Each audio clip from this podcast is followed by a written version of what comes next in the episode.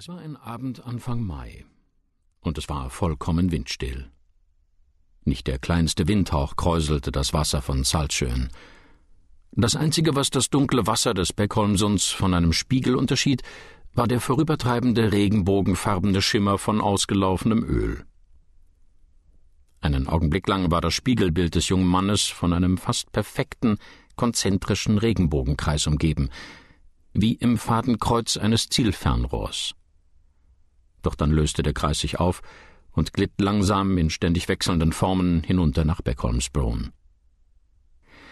Der junge Mann schüttelte das Unbehagen ab, das ihn flüchtig gestreift hatte, und zog sich die erste Straße rein. Dann lehnte er sich auf der Parkbank zurück, ließ die Arme über die Rückenlehne hängen und hob das Gesicht zu dem glasklaren Himmel auf, der sich spürbar verdunkelte. Er horchte in sich hinein. Keine nennenswerte Wirkung nur die selbstsichere Ruhe, die für einen kurzen Augenblick erschüttert worden war. Mit einem herausfordernden Lächeln betrachtete er die Spielkarte, die offen auf der Parkbank neben ihm lag. Pik Dame. Darauf lag die zweite Straße bereit. Er rollte den Schein auseinander und leckte die Reste des weißen Pulvers ab. Dann hielt er ihn vor sich und betrachtete ihn. Tausend Kronen. Ein schwedischer Tausender. Alter Mann mit Bart, an dem alten Sack würde er sich in den nächsten Monaten satt sehen. So viel war klar. Er rollte den alten Sack wieder zusammen und hob vorsichtig die Pikdame hoch. Er fühlte sich doppelt mutig, doppelt stark. Sich nach nur ein paar Wochen in einer neuen Stadt, in einem neuen Land auf eine öffentliche Parkbank zu setzen und Kokain zu schnupfen, das war schon mutig genug, aber es wurde doppelt mutig durch das Risiko, dass ein plötzlicher Windstoß sich mit dem ganzen Rausch auf und davon machte doch es war ja vollkommen windstill. Es waren inzwischen zwei Straßen nötig, damit der Rausch sich einstellte. Dass er bald drei brauchen würde, bald vier und bald fünf, daran verschwendete er keinen Gedanken, als er die Röhrenform des alten Sacks an die Köstlichkeiten der schwarzen Dame führte und sich das Paradies reinzog. Es kam, wenn auch nicht mit einem Schlag wie früher, diesem Baseballschläger mitten in die Fresse, sondern schleichend. Ein unmittelbares, unersättliches Verlangen nach mehr.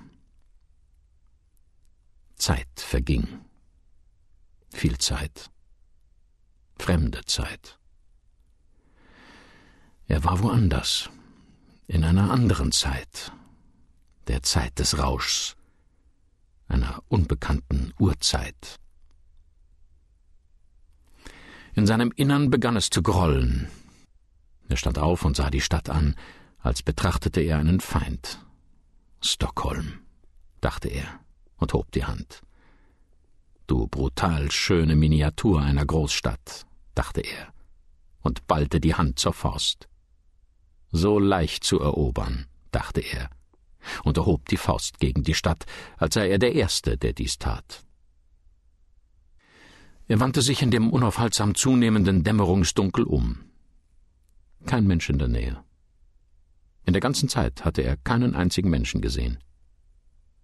Dennoch hatte er das Gefühl, nicht allein zu sein. Ein vages Gefühl, wie eine Ahnung. Dinge, die knapp außerhalb seines Gesichtsfelds vorbeizugleiten schienen. Er schüttelte es von sich ab.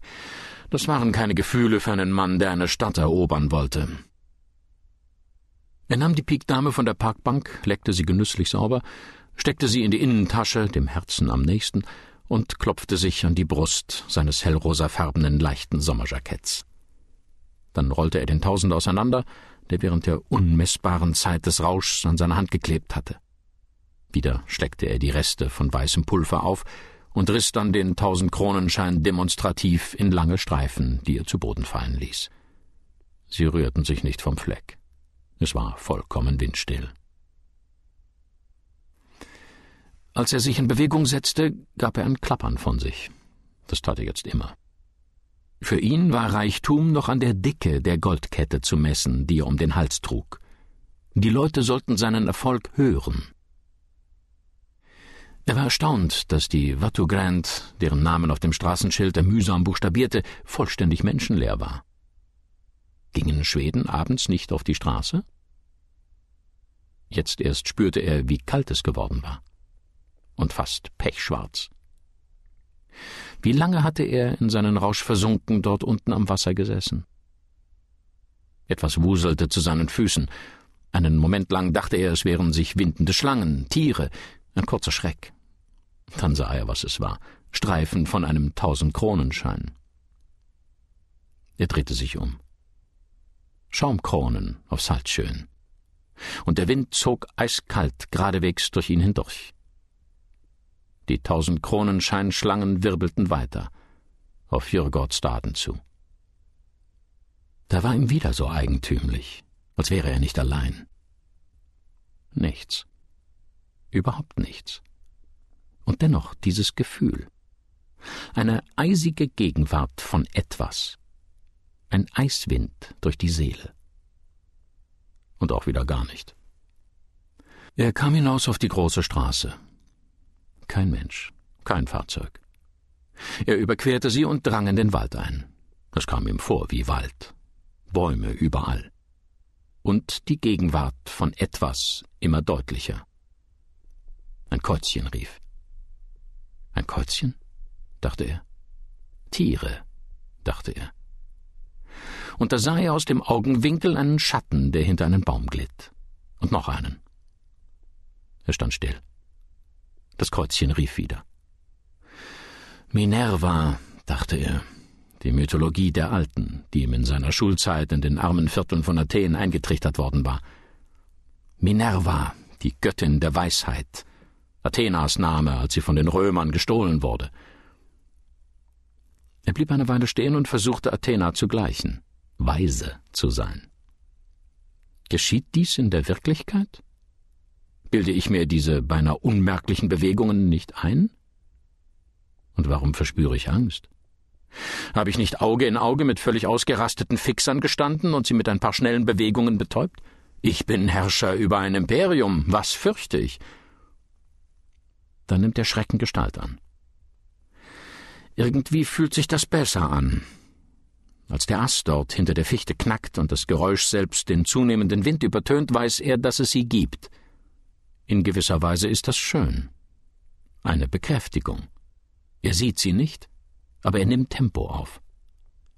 Es ist fast kohlrabenschwarz, und es kommt ihm vor, als liefe er durch einen Urwald. Die Zweige peitschen ihn, und die dicke Goldkette klimpert und klimpert, wie eine Kuhglocke. Meerwald. Bäume überall.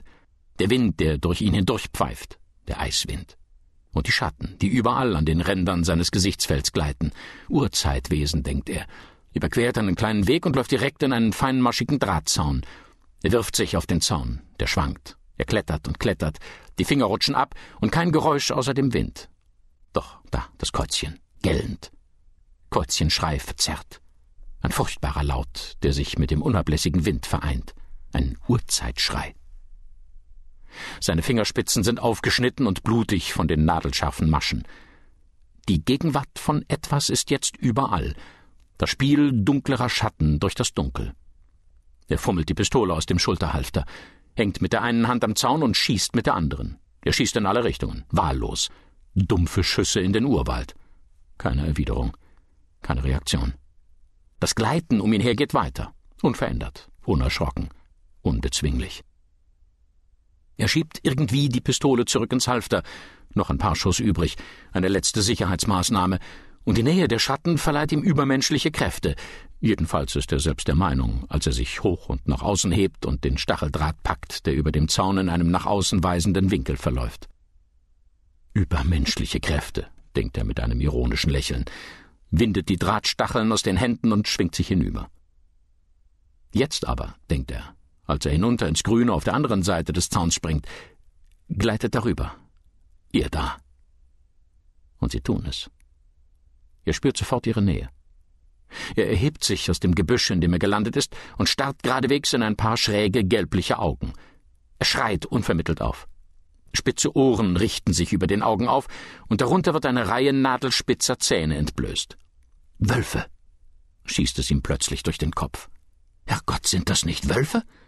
Ist das hier eine Stadt? schreit es in seinem Innern. Wie zum Teufel kann das hier eine Großstadt in Europa sein? Er klimpert. Sein Weg ist eine geräuschvolle Autobahn.